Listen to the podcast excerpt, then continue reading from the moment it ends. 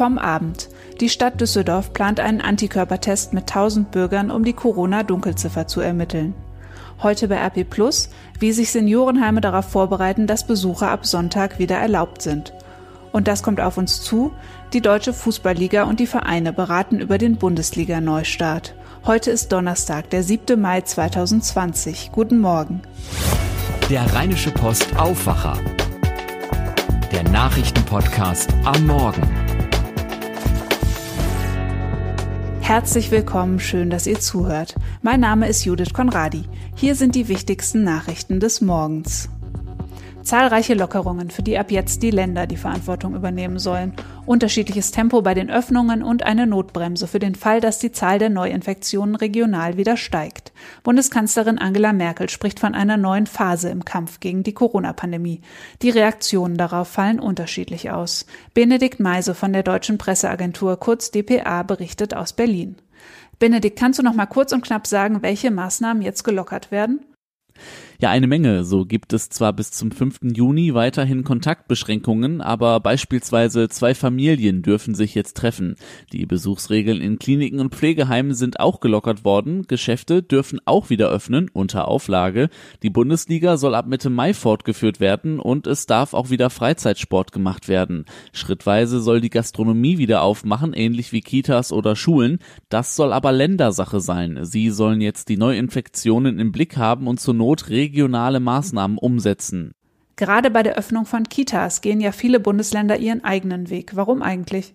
Na, weil sie jetzt auch stärker in der Verantwortung sind. Die Grundidee ist ja, dass ab dem 11. Mai die Notbetreuung in Kitas ausgeweitet werden soll. Außerdem soll jeder Schüler und jedes Vorschulkind vor dem Sommer unter Auflagen noch in die Schule oder in die Kita zurückkehren. Aber während einige Bundesländer, Beispiel Bayern, schon im Vorfeld an Konzepten gefeilt haben, so steht in anderen noch gar kein Zeitplan. In Brandenburg zum Beispiel ist noch offen, wann wieder alle lernen können und wann vor allem auch wieder alle spielen können in den Kitas. Nach den Gesprächen um Lockerungen geht es heute im Bundestag nochmal um Hilfsmaßnahmen. Genau, es geht wohl um Ausnahmeregeln beim Elterngeld und auch Studenten und Wissenschaftlern soll unter die Arme gegriffen werden. Über eine Art Gutscheinregelung bei beispielsweise Museen oder Freizeiteinrichtungen wird auch gesprochen, damit diese nicht Insolvenz anmelden müssen. Und erstmals befasst sich der Bundestag auch mit einem Gesetzentwurf zu weiteren Maßnahmen im Gesundheitswesen. Geplant sind umfassende Meldepflichten für Ärzte und Labore, die künftig auch negative Testergebnisse angeben sollen. Eine Übersicht, was genau die neuen Regeln für NRW sind, findet ihr natürlich bei RP Online. Der Kreis Coesfeld im Münsterland hat in den vergangenen sieben Tagen die meisten Neuinfektionen je 100.000 Einwohner registriert, nämlich 37. Das hat eine Auswertung der Daten des Robert Koch Instituts für Nordrhein-Westfalen ergeben. Die Zahl der Neuinfektionen gemessen an der Einwohnerzahl ist eine neue wichtige Messgröße für die Politik.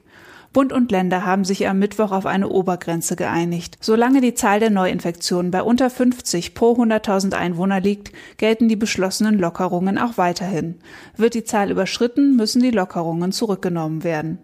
Ebenfalls hohe Werte haben in NRW Bottrop mit fast 24 je 100.000 Einwohnern in den vergangenen sieben Tagen, der Kreis Olpe mit rund 22 und Krefeld mit rund 21. Mehr zu den unterschiedlichen Zahlen, die der Politik in der Corona-Krise als Messwert dienen, hört ihr später hier im Aufwacher. Die Stadt Düsseldorf möchte herausfinden, wie hoch die Dunkelziffer der Menschen ist, die an Covid-19 erkrankt oder schon wieder genesen sind. In Kooperation mit der Uniklinik sollen 1000 Düsseldorfer auf Antikörper gegen das Virus getestet werden. Die Probanden werden durch das Amt für Statistik und Wahlen ermittelt, das eine repräsentative Stichprobe sicherstellen soll. Das Gesundheitsamt und die Uniklinik bereiten die aufwendige Untersuchung jetzt gemeinsam vor. Thomas Schneike, der Chef des Düsseldorfer Flughafens, schließt Entlassungen unter den 2300 Mitarbeitern nicht aus. Allen ist der Ernst der Lage klar. Fast alle Kollegen und Kolleginnen sind in Kurzarbeit, sagte Schneike unserer Redaktion. Er fordert, dass das Land oder der Bund die monatlich 10 Millionen Euro Betriebskosten erstatten, weil der Flughafen aktuell nur noch auf Bitten des Staates betrieben werde. Damit der Verkehr wieder in Gang kommt, wird am Flughafen ein Corona-Schutzkonzept eingeführt. Geplant sind Mindestabstände im Terminal, Glaswände zum Schutz der Mitarbeiter und eine Mundschutzpflicht in Terminal und Flugzeug. Passagiere sollen sich außerdem überall schnell die Hände desinfizieren können. Florian Schneider, Mitbegründer der legendären Düsseldorfer Gruppe Kraftwerk, ist im Alter von 73 Jahren gestorben. Wie Kraftwerkgründer Ralf Hütter mitteilen ließ, starb Schneider bereits Ende April nach einer Krebserkrankung in Düsseldorf bei seiner Familie. Im Jahr 1970 hatten Schneider und Hütter das legendäre Klingklang-Studio und die Gruppe Kraftwerk gegründet. In dem unscheinbaren Düsseldorfer Studio bastelte die Gruppe an ihrem vollsynthetischen, elektronischen und minimalistischen Sound. Nicht einmal David Bowie soll Zutritt bekommen haben, als er in Düsseldorf zu Besuch war. Ende 2008 verließ Schneider die Gruppe. 2014 erhielt er für sein Lebenswerk den Grammy. Bei RP Online lest ihr einen Nachruf meines Kollegen Philipp Holstein.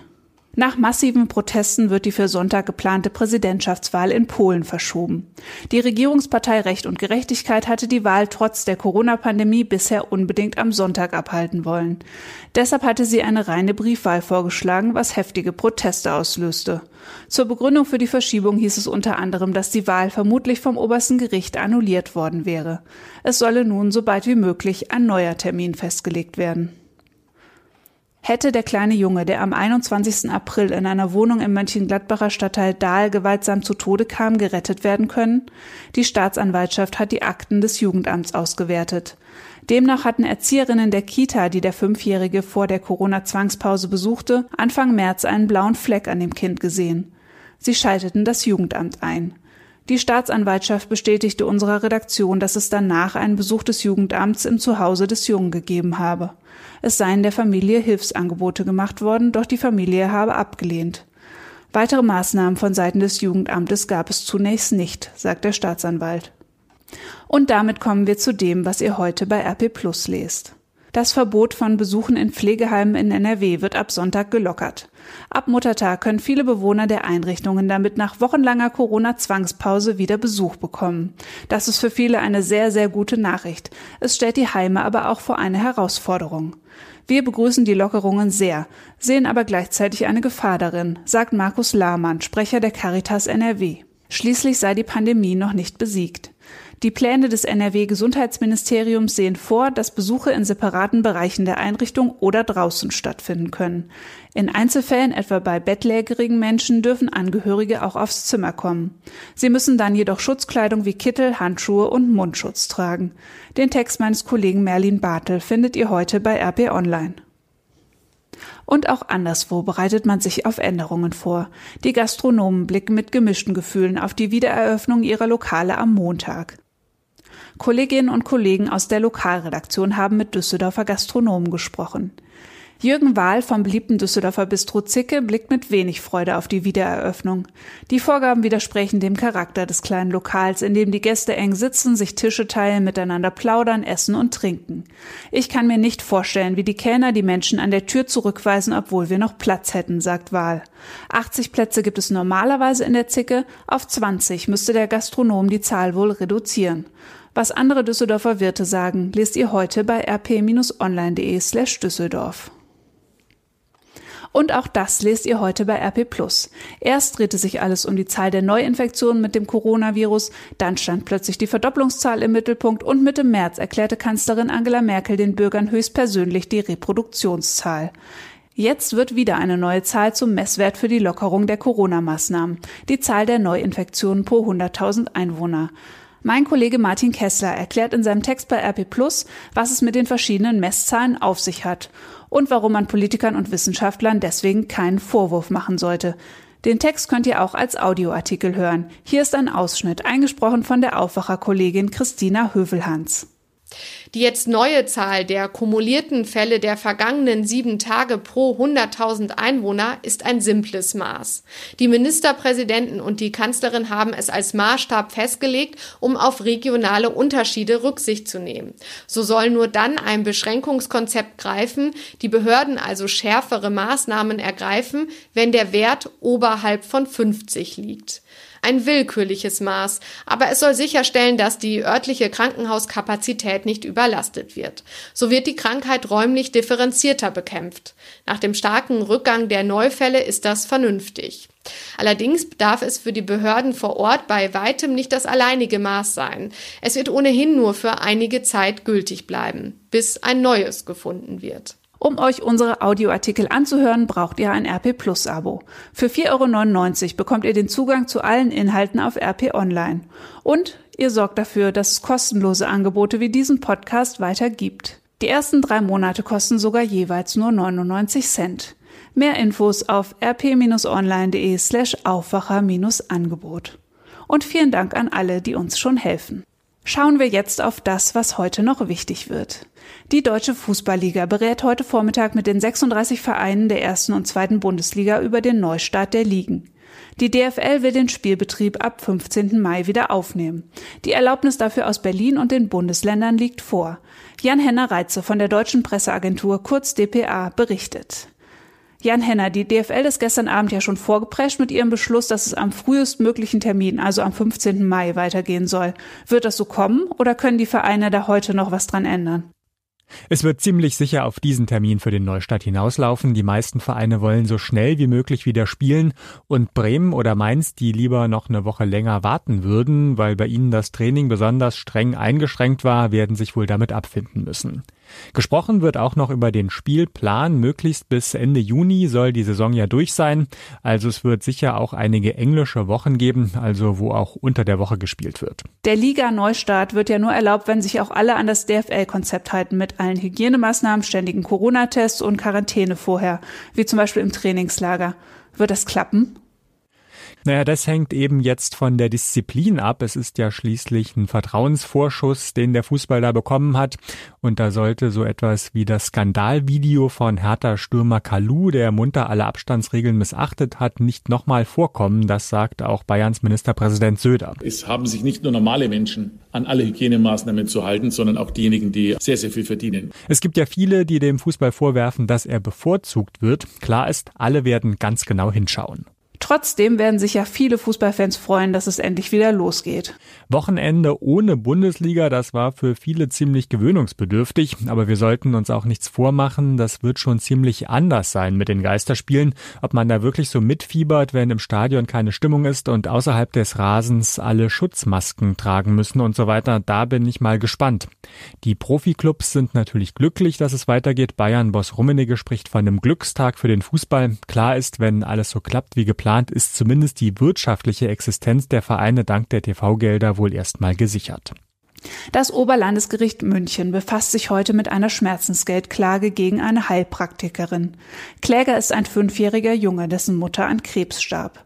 Sie soll auf eine schulmedizinische Behandlung verzichtet haben, weil die Heilpraktikerin ihr dazu geraten habe. Der Vater des Jungen fordert für das Kind 170.000 Euro.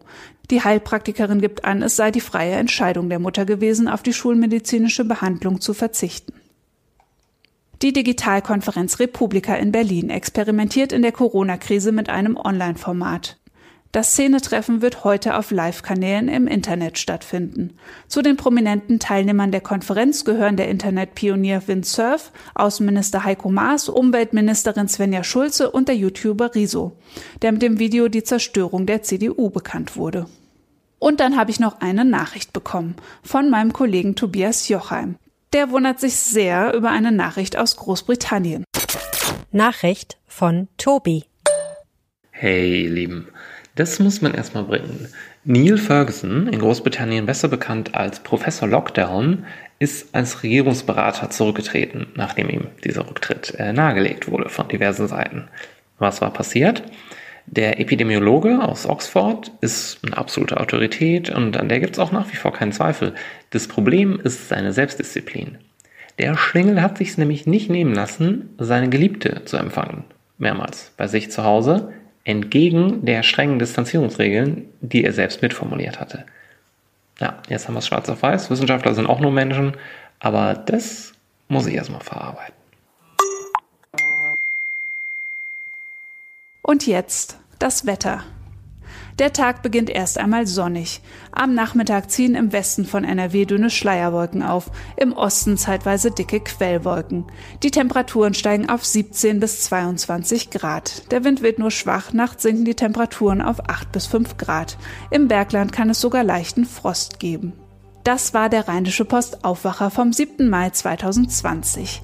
Mein Name ist Judith Konradi. Vielen Dank fürs Zuhören und habt einen schönen Tag. Mehr bei uns im Netz www.rp-online.de